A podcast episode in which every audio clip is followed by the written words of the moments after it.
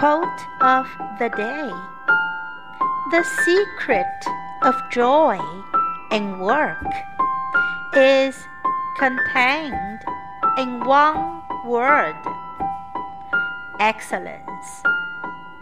To know how to do something well is to enjoy it.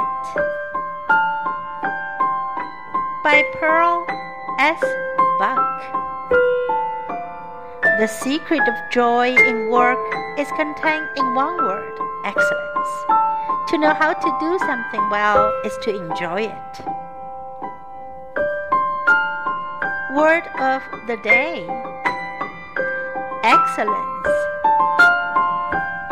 Excellence.